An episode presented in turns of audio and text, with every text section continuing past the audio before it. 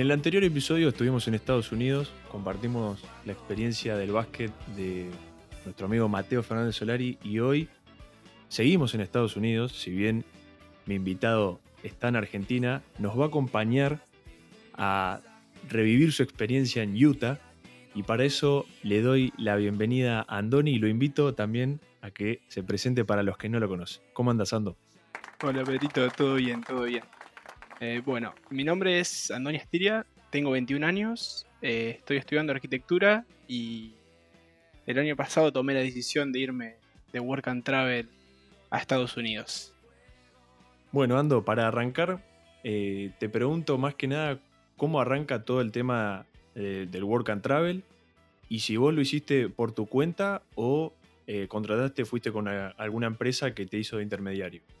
Eh, no, yo lo contraté por medio de una empresa que eh, vos no podés decidir decir me voy de Work and Travel. Vos tenés que eh, ir a informarte con diferentes empresas, verla, porque hay varias empresas que realizan este Work and Travel y vos puedes elegir y son de diferentes requisitos, diferentes precios.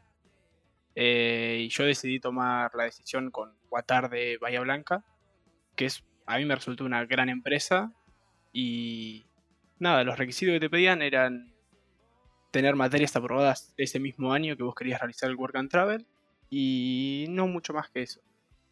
Bien, con el tema de, del pasaporte, eh, vimos que mucha, mucha gente teniendo, por ejemplo, el, pasaporte italiano, se le facilita para, para aplicar a, a diferentes visas. ¿Acá es lo mismo o es indistinto el, pasaporte que tengas? Vos no sé si contás con el argentino o otra nacionalidad.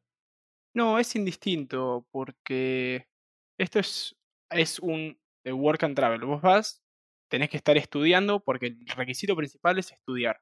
Si no estudias, vos no podés aplicar a esta visa. Eh, porque es solamente para estudiantes. Entonces es indistinto el pasaporte que tengas, pero si vos lo haces de Argentina, lo vas a tener que realizar con el pasaporte argentino, no es que por tener pasaporte de otra nacionalidad vas a tener una ventaja extra ante el argentino. Bueno, y vos ponele, me pongo en tu situación, ¿no? Eh, decido hacer el work and travel, voy con la empresa, me asesoran y demás. ¿Cómo es el proceso para que una vez que vos, digamos, estás adentro, viene eh, todo el tema de trabajo? ¿Cómo es todo eso de tener entrevistas? ¿Qué trabajos podés aplicar? ¿Cómo es todo ese sistema? Eh, vos vas, primero vas a la empresa y te dicen, tenemos estos, estos resorts para que vos vayas a trabajar. Bueno, y vas, te vas informando sobre cuáles lugares preferís ir. Yo, por ejemplo, elegí eh, sobre la costa oeste porque yo me quería ir de vacaciones a California después. Eh, entonces por eso me decidí más por esa parte de Estados Unidos, porque podés elegir de cualquier lugar de Estados Unidos. Hay un montón de resorts para elegir. Y nada, los los requisitos principales son tener inglés básico, que por, depende de tu nivel de inglés vos vas a poder elegir tu puesto de trabajo, como por ejemplo, eh, lo que yo buscaba era tener mucho contacto con la gente para poder mejorar mi idioma y tener una gran experiencia también, porque no es lo mismo trabajar en un lugar donde vos estás apartado de la gente, que no creo que sea lo más divertido, capaz que hay otra gente que sea más tímida y no quisiera estar frente al público hablando, que era lo que más a mí me gustaba y lo que más quería hacer, más por tener esa experiencia. Bien, una vez que vos ya tenés tu trabajo, pasaste eh, las entrevistas necesarias, lo tenés, llegás a Utah. Te hago dos preguntas. El pasaje, si viene incluido ya con todo lo que es el servicio que te da la agencia, y por otra parte, ¿cómo fue esa primera llegada a, a tu trabajo, a conocer la ciudad? ¿Cómo fue todo ese, ese primer paso? Nada, el pasaje lo tenés que comprar por tu cuenta. Lo único que te ofrece la agencia es el seguro médico y el puesto de trabajo en el lugar que vos elegiste. Y la llegada a Utah fue. Fue medio asustado, llegué, porque era un lugar nuevo, un lugar raro. Yo nunca había viajado solo afuera del país. Y fue una experiencia rara, pero muy muy divertida al mismo tiempo, porque tuve la suerte de ir con dos grandes amigas, que fui con ellas dos. Primero viajé con una y con la otra nos encontramos unos días después allá, pero fue rara la llegada porque la gente de Utah es lo mejor del mundo, eh, muy amigable, muy lo mejor de todo. Y nada, llegamos llegamos al resort, no es que llegamos a la casa primero, porque teníamos que ir al resort a buscar la llave de nuestra casa, entonces llegamos con las valijas, todo fue un, eso fue un, desastre, pero estuvo muy bueno. Y nada, llegamos, todos estuvimos ahí, eh, tuvimos todas las charlas de cómo iba a ser el trabajo, conocí a mis jefes, fueron los mejores jefes que pude haber tenido, y después ya nos fuimos a la casa a instalarlos tranquilos y ver qué podíamos hacer. Qué copado, qué copado. ¿Y cómo era un día de trabajo normal tuyo? O sea, una vez que bueno, ya te instalaste, estabas ahí, ¿cómo era tu, tu rutina diaria? ¿Vos te levantabas y cómo arrancabas? Y mi rutina diaria era, nos levantábamos temprano porque tuvimos la mala suerte de vivir en una casa que estaba bastante lejos del lugar de trabajo. Y nada, nos levantábamos a las 6 de la mañana y 6.45 salía un colectivo desde donde estábamos nosotros hasta el lugar de trabajo, que eso era fue, fue lo mejor que pudimos haber tenido, que fue un colectivo de la empresa, entonces si llegábamos tarde porque el colectivo, no sé, había, había nevado mucho, entonces el colectivo tenía que ir lento. Si llegábamos tarde no había ningún problema porque estaba a cargo de la empresa. Nosotros no, no nos afectaba en nada. Pero nada, llegábamos ahí. Llegamos tipo 7 y cuarto, porque era media hora, era largo el viaje. Y teníamos un lugar para desayunar del lugar de trabajo, que era la cafetería. Entonces podíamos desayunar gratis y a las 8 entrábamos a trabajar. Y después laburábamos de 8 a a 5 de la tarde. Y si querías podías hacer dos horas extra, te quedabas hasta las 7 o si no ya te ibas a la casa y te ibas con tus amigos a comer, a ir a comprar ropa si querías porque estaba todo cerca. es una ciudad chica la que estábamos nosotros, podías hacer lo que querías. Claro, claro.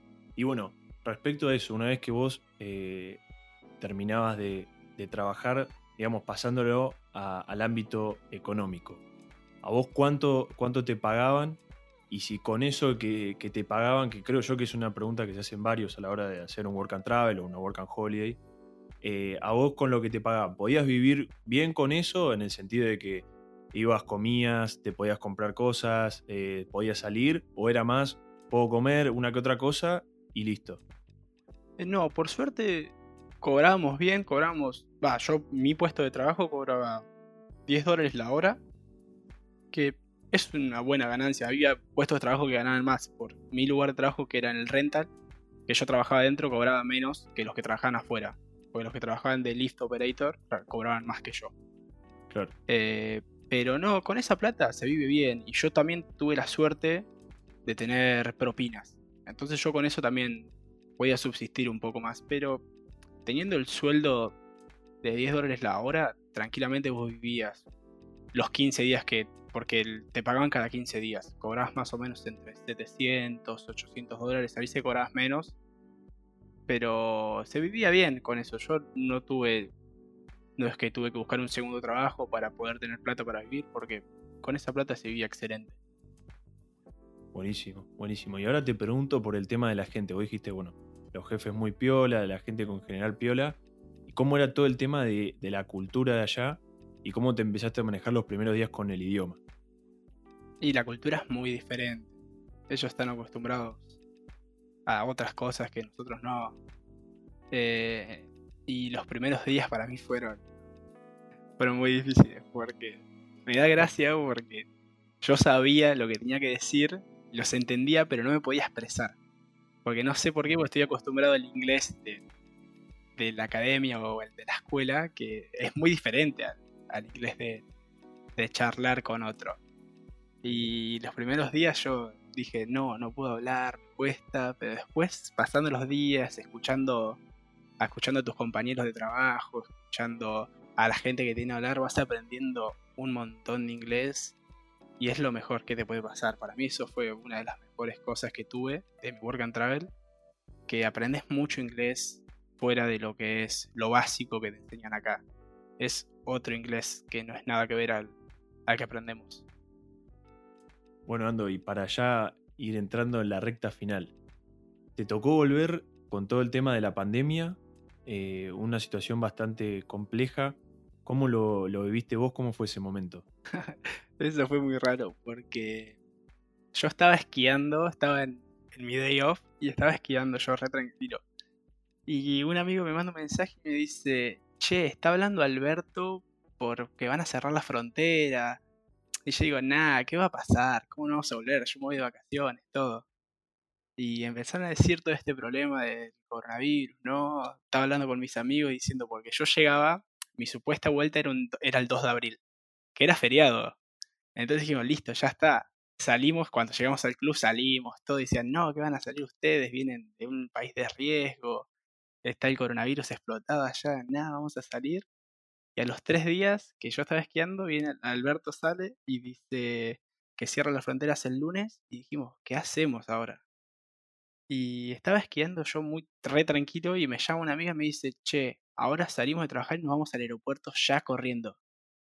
Y salí de esquiar, fui me cambié rápido porque ya era tarde, porque eran cuatro y media y, no sabíamos hasta qué hora estaban los aeropuertos abiertos. Entonces por las dudas fuimos a esa hora. Y fuimos allá, al aeropuerto de Salt Lake City, que es la, la capital de Utah. Y estábamos en Salt Lake City y dijimos, queremos cambiar los pasajes porque el lunes cierra la frontera. Con United volvíamos. Eh, y fuimos a, a, la mesa de informes de United Airlines y le contamos eso, la situación. Dice, sí, chicos, bueno, tengo uno para el domingo, eh, para el domingo o para mañana sábado. dijimos, bueno, para el domingo, dijimos, así tenemos un día para poder acomodarnos, todo. Y y no sabíamos qué hacer. Y dijimos, bueno, el domingo. Y bueno, pone a buscar, empieza a cargar y dice, no, chicos, se me llenó el vuelo, dice. Digo, uh, y nos tenemos que volver mañana. Entonces, si le dijimos, bueno, ya está, nos volvemos mañana. Dijimos, pero la vuelta nosotros la tenemos de Los Ángeles. Y no llegamos a Los Ángeles en un día.